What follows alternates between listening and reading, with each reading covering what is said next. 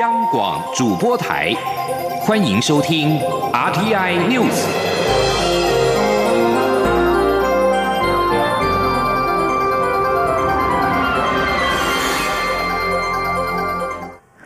各位好，我是张旭华，欢迎收听这节央广主播台提供给您的 RTI News。俗称武汉肺炎的 COVID-19，从去年底至今将近两个月，不仅世界各地持续发现确诊个案，台湾的病例数也来到了二十例。为了因应武汉肺炎对经济造成的冲击，行政院规划推出新台币二十亿元的夜市商圈餐饮抵用券。行政院政务委员龚明鑫今天表示，艺文活动也将纳入抵用券的使用范围。至于使用形式是否有所区隔，还在讨论中。扩大纳入艺文活动之后，二十亿元的金额非。常有可能再增加。记者刘品希报道。俗称武汉肺炎的 COVID-19 疫情冲击各产业，行政院发言人 Glass 达卡与政务委员龚明鑫十七号下午在行政院举行记者会，说明相关纾困与振兴方案。龚明鑫指出，政府将分三大面向提供协助，包括融资、就业与税务，这些措施适用所有行业。在融资方面，将容许企业展延还款，并补贴贷款利息。如果企业承诺不减薪、不裁员，则将提供十足担保，也将提供企业八到九成贷款信用保证，用以振兴经济。公明星表示，在就业方面，企业如果减班休息，仍应给付基本工资；如果放无薪假，劳动部则会主动与企业联系，协助举行员工训练，避免人力闲置。至于税务，政府将从宽认定营业收入减少，并主动延长缴税期限。如果企业给予有薪防疫照顾假，报税时可加倍扣抵。另外，政府也正在讨论是否提供居家隔离者生活津贴。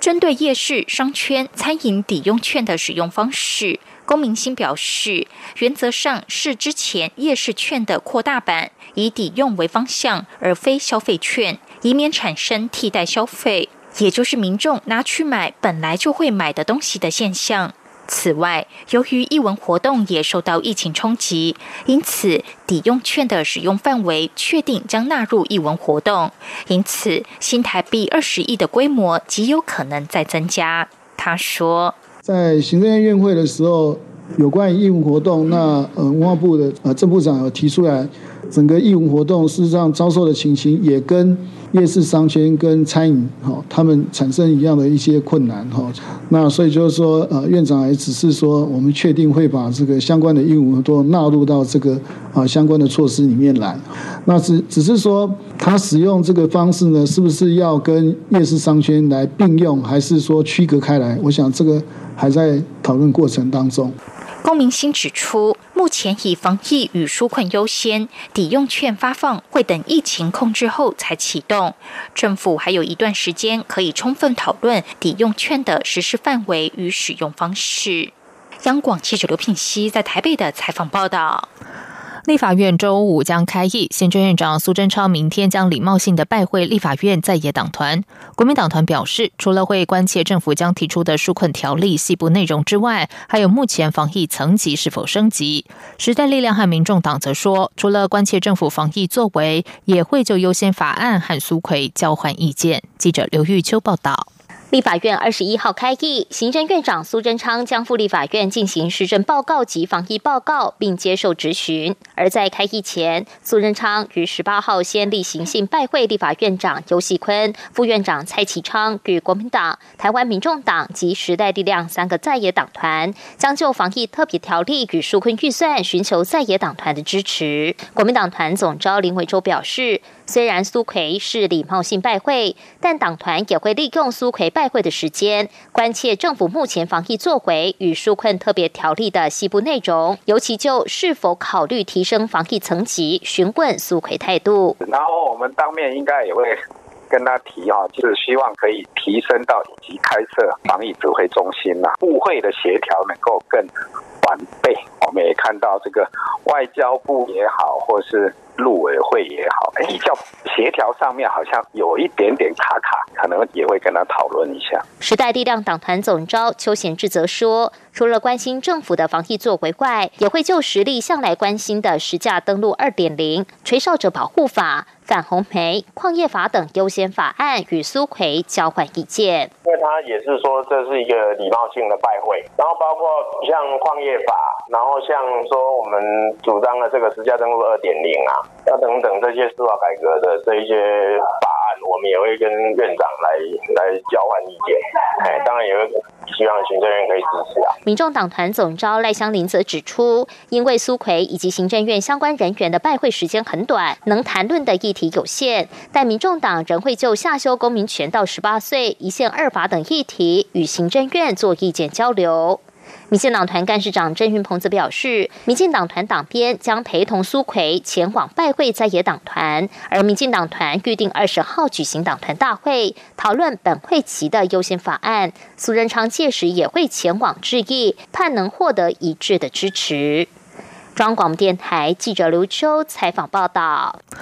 促进转型正义委员会今天公布林义雄宅血案调查报告。报告指出，林宅当年确实在威权统治监控下，以及当年的调查先射箭再画靶，会朝国家犯下罪行的方向调查。调查结果指出，威权统治涉入林宅血案的凶嫌不容排除，但是促转会也指出，无法从现有档案中找出犯案凶手。记者杨仁祥、王威婷采访报道。促转会重启调查林宅血案，经过查阅国安局等政府机关的档案后，十七号公布林宅血案调查报告。负责撰写调查报告的促转委员尤伯祥表示，经过查阅国安局、调查局等政府各机关的解密档案后，发现当时林宅确实遭到政府监控，且血案发生后的调查方向先射箭再画靶。他指出，当时负责调查的波云专案人员认定是政治谋杀，但是在没有任何根据的情况下，就锁定澳洲学者加博侦办，完全放弃林宅监控者与血案的关联性。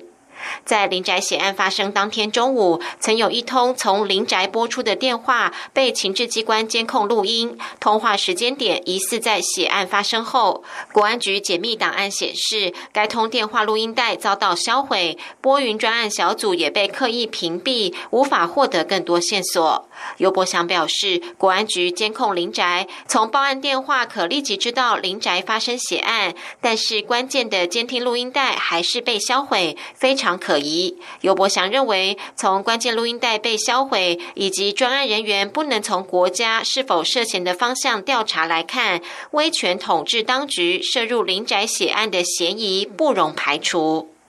我们认为可能的原因有三种，至少逻辑上来讲有三种。第一种可能性，情治机关就是案件主导者，或者因为掌握情报，所以事先知情，默许了案件的发生，然后事后湮灭证据，这是一种可能性。另外一种可能性是情治机关在案发之后才知情，但是因为凶手跟情治机关有关联，好，或者是录音带的内容对于情治机关甚至威权统治当局会有负面的影响，所以把它给销毁掉。第三种可能性，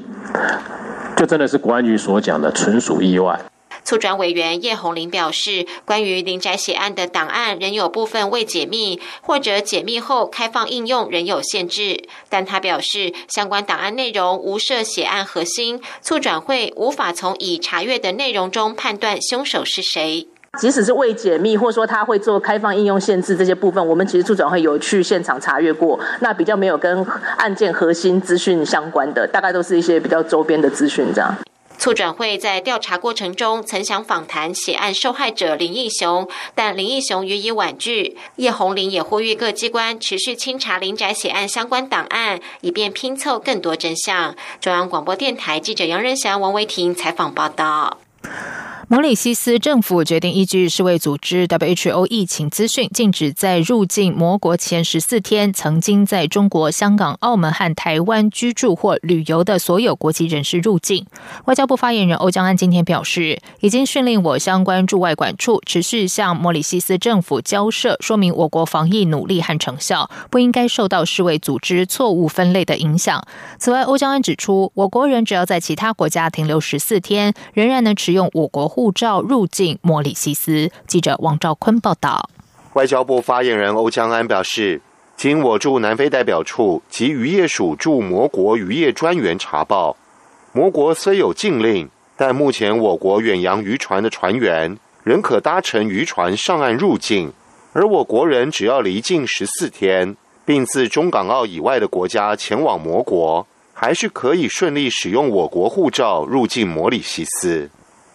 即使如此，欧江安指出。对于摩国政府受到世卫组织将台湾纳入中国疫区的误导，外交部表达高度不满，并持续积极进洽摩国政府。欧江安说：“外交部呢，我们已经训令了我们驻相关的管处，要持续的跟摩里西斯的政府交涉，说明我国的防疫的努力跟成效，不应该受到 WHO 错误分类的影响。”并且尽速的通报国际航空运输协会，就是 IATA，要更正他们原有错误的资讯，不可以将我们纳入为中国的疫区，以免这个影响我国与其他国家的一个旅游跟商务的交流。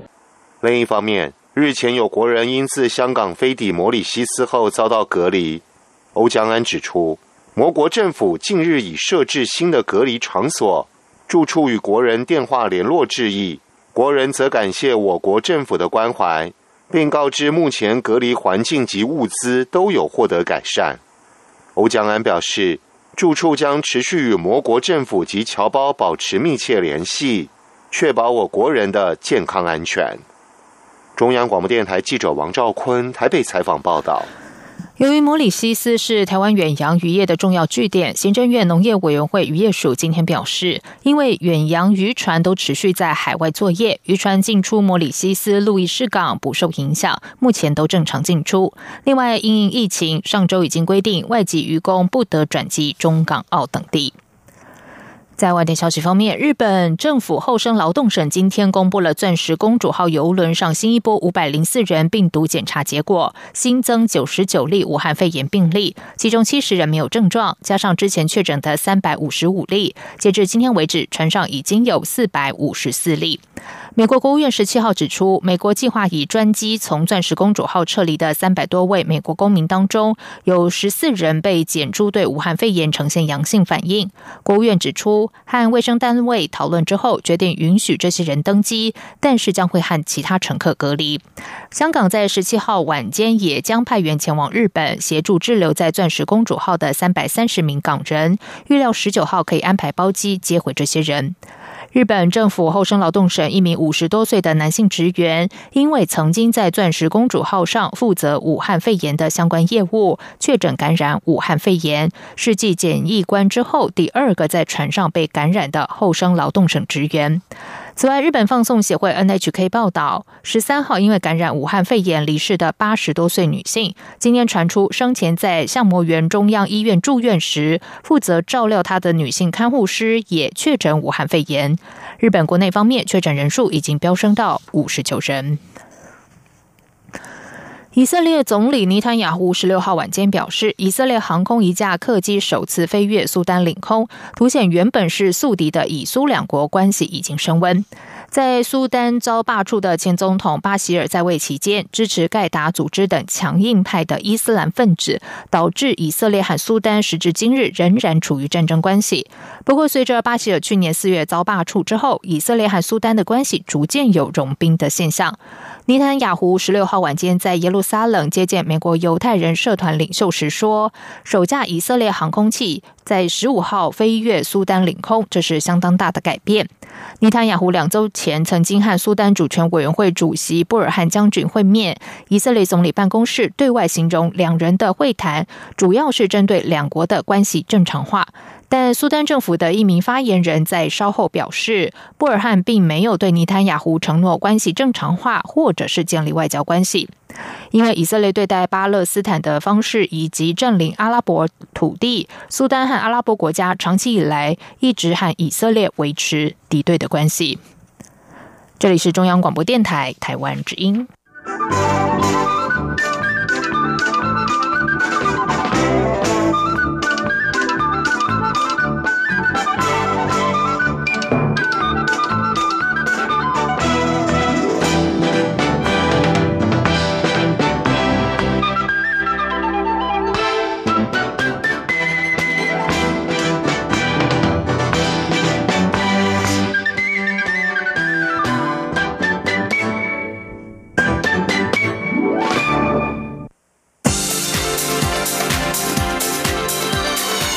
这里是中央广播电台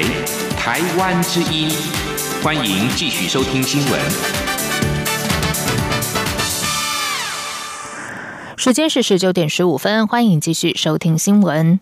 中央银行今天公布台湾国内银行今年一月办理人民币业务的最新情况，存款余额跌破两千五百六十亿人民币，只剩下两千五百五十九点一五亿，创下二零一四年二月底近六年来的新低。央行分析，由于人民币投资工具变多，再加上国内人民币存款利率不像过去几年诱人，因此资金愿意停留在存款的情况也越来越少。记者陈林信宏报道。央行公布台湾国内人民币业务最新情况，以本国人和本国公司为主的外汇指定银行 DBU，一月底人民币存款余额为两千两百四十五亿多人民币，较上个月减少四十四亿多，减幅高达百分之一点九三。至于以境外个人、法人以及境内机构为主的国际金融业务分行 OBU，则是减少六亿多，减幅达百分之二点一五，只剩三百一十三亿多人民币。截至今年一月。月底，台湾国内人民币存款余额只有两千五百五十九亿多人民币，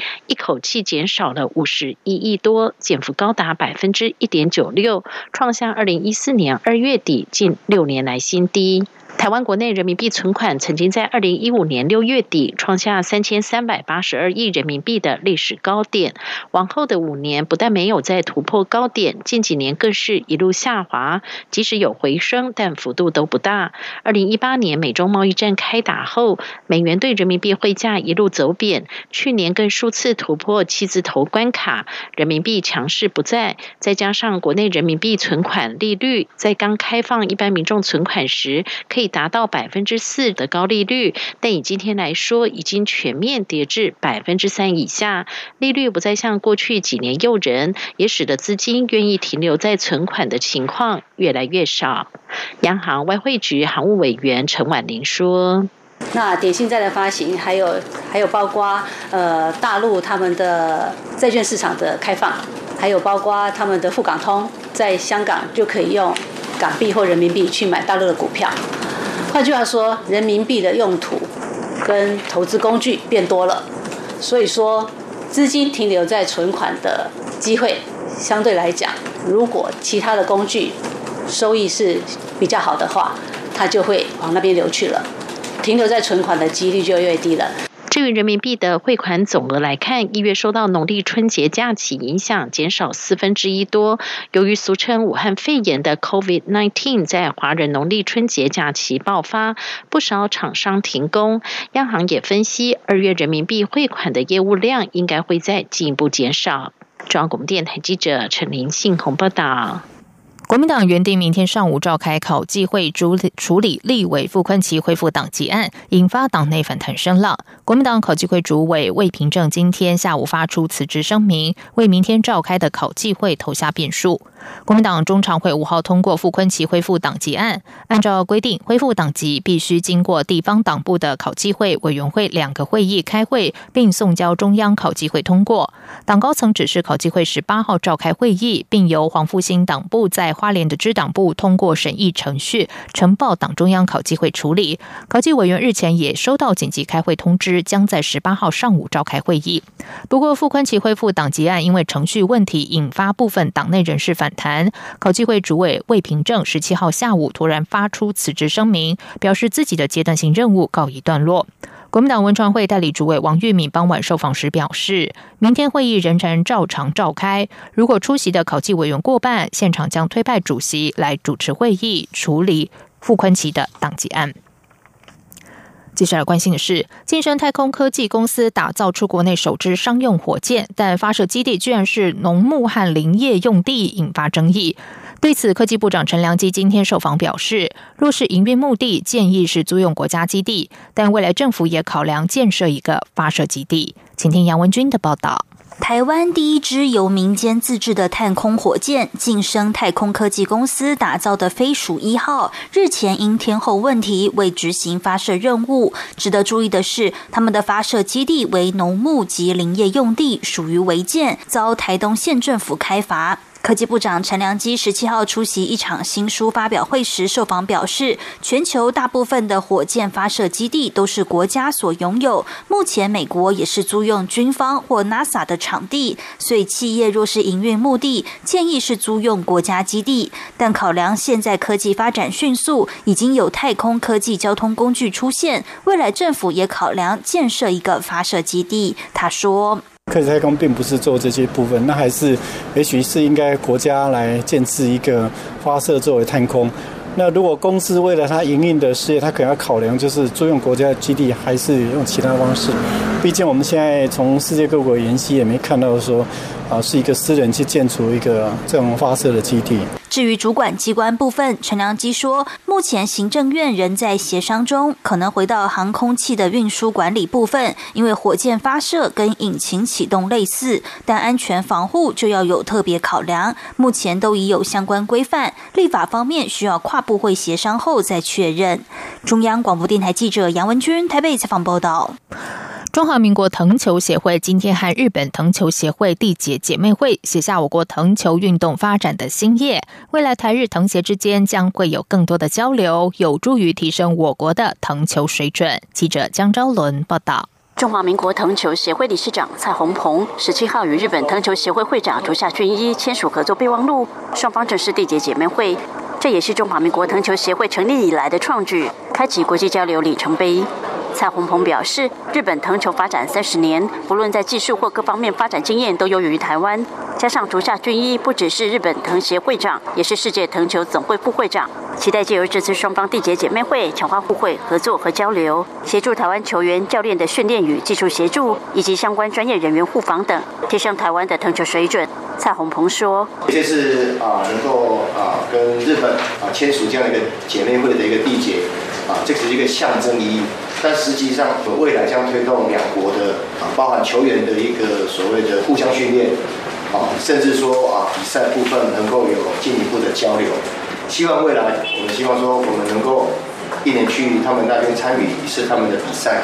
然后他们也能够来台湾来参与我们啊台湾的一个一个比赛。希望借由这样的一个互动，能够让台湾的藤球啊更进一步的发展。竹下军一对于两国藤协能够缔结姐妹会也表示相当开心。他透露，现在已经有一些台湾选手在日本接受训练，未来如果有需要日本协助指导的部分，他们都会很乐意。由于日本推动藤球主要是从大学开始，许多藤球选手也都是足球出身，他建议台湾发展藤球也可以朝这样的方向来推动。至于今年四月台湾将举办的首届亚洲青年 U 二十一藤球锦标赛，蔡宏鹏表示，若届时新冠状病毒疫情仍在控制中，将如期举办；若疫情严峻，则会延期举行，但不会取消。中国电台记者张超伦台北曾报道。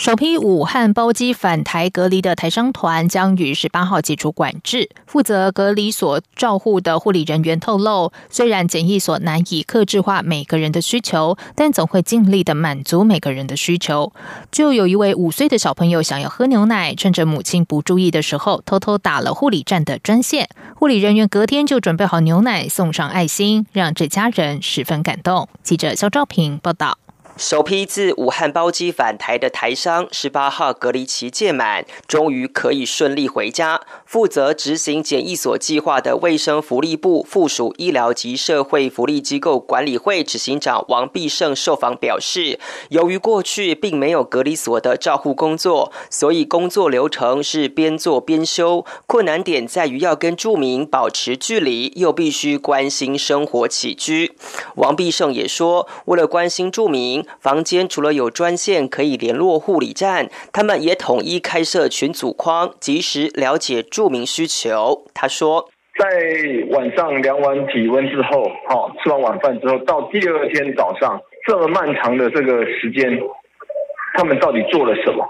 他们怎么样了？我我们我们我们也不知道。好，这是我们最担心的。有时候心里是其实是有一些压力的。哦，那另外一个就是说。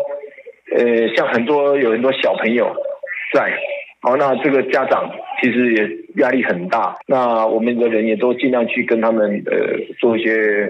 尽量的互动啊，电话哈，或者是有的有的他们有加那个群组哈。卫生组医护人员的关心不止于此，更利用自己工作十二小时下班后的时间，帮小朋友或年轻人准备牛奶、可乐跟宵夜泡面，准备下一班时再带回检疫所。就有一名五岁大的小朋友，因为很想喝牛奶，于是趁妈妈上厕所的时候，偷偷打专线给护理站。妈妈发现后赶紧推辞，但护理人员隔天不仅准备好牛奶。还买了保酒乳，让小朋友想喝的时候就可以喝，这让小朋友的妈妈直呼非常感动。还有，由于检疫期间历经元宵节，护理人员还费心的准备灯笼、画纸、海苔等玩具零食，不仅让小朋友有过节气氛，也让大人情绪稍稍缓和一些。而这一点一滴的爱心表现，都让不少住民透过卡片向检疫所的工作同仁表达感谢。有护理人员感同身受的表示，连续十四天在房间里无法出门，其实心里承受很大的压力。看到十八号住民终于可以回家，第一时间想到的不是自己的辛苦，而是替他们感到开心。中央广播电台记者肖兆平采访报道。接下来就进行今天的前进新南向。前进新南向。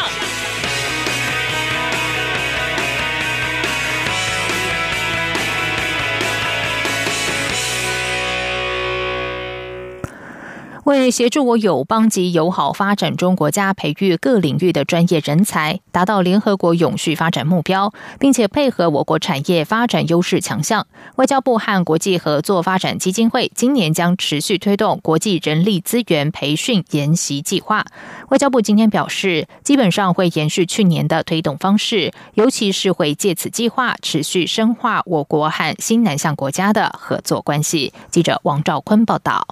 外交部国际合作及经济事务司司长蔡允中表示，人员培训是国际合作计划里最基础、最重要的一环。因为人员素质提升之后，合作计划相关工作才能顺利开展，所以人力资源培训一直都是重点计划。外交部在去年开设十六项研习班，涵盖农业、中小企业、公卫医疗等领域。获得许多重要成果，因此今年仍会投入资源，持续推动执行。蔡允中说：“整体上来讲的话，我们目前我们还是朝开设十六个班，好来做规划。整体的资源跟去年大同相近，好也是五千多万啊的资源去做。哦，整体做法上来讲的话。”还是会延续这些基本的操作主轴，好，来来来做呃未来的推动。蔡允中强调，外交部未来将随时了解友邦及友好国家的需求，及时掌握国际发展脉络，持续运用台湾发展经验及优势产业，来协助各国培养切合需要的多元人才，促进国际交流。而这些工作不仅彰显我积极参与国际合作的正面形象，也奠定日后开启各项技术合作以及商机的基础。中央广播电台记者王兆坤台北采访报道。虽然全球面临武汉肺炎的疫情威胁，但是辅大辅印星空八名学生在影像传播系教授唐维明等三位师长的带队之下，到加尔各答担任职工，并且循着利马窦神父十六世纪的足迹探访果阿。福印星空在加尔各答机场被当地媒体误认是中国人而采访他们，但学生耐心的向媒体解释台湾和中国的不同，同时介绍台湾高水准的医疗和防疫措施。唐维敏说：“这是福大。”海外服务学习团队二零一三年起到印度服务至今，首次有这样特别的学习经验。福音星空在抵达德里之后，到德里小西藏吐蕃小学陪伴藏族小学生一起玩游戏，并透过英语讨论武汉肺炎疫情，告诉小学生如何做好个人卫生防疫。之后拜会西藏救济基金会在新德里资助的赋予能力愿景计划，与年轻藏人志工交流。此外，福音星空在德里和尼赫鲁大学学生交交流，强化台印青年交流。同时，福音星空还拜会驻印度代表田中光，田中光赞扬福音。星空大学生把台湾的软实力推向全世界，让更多人了解台湾。以上新闻由张旭华编辑播报，这里是中央广播电台台湾之音。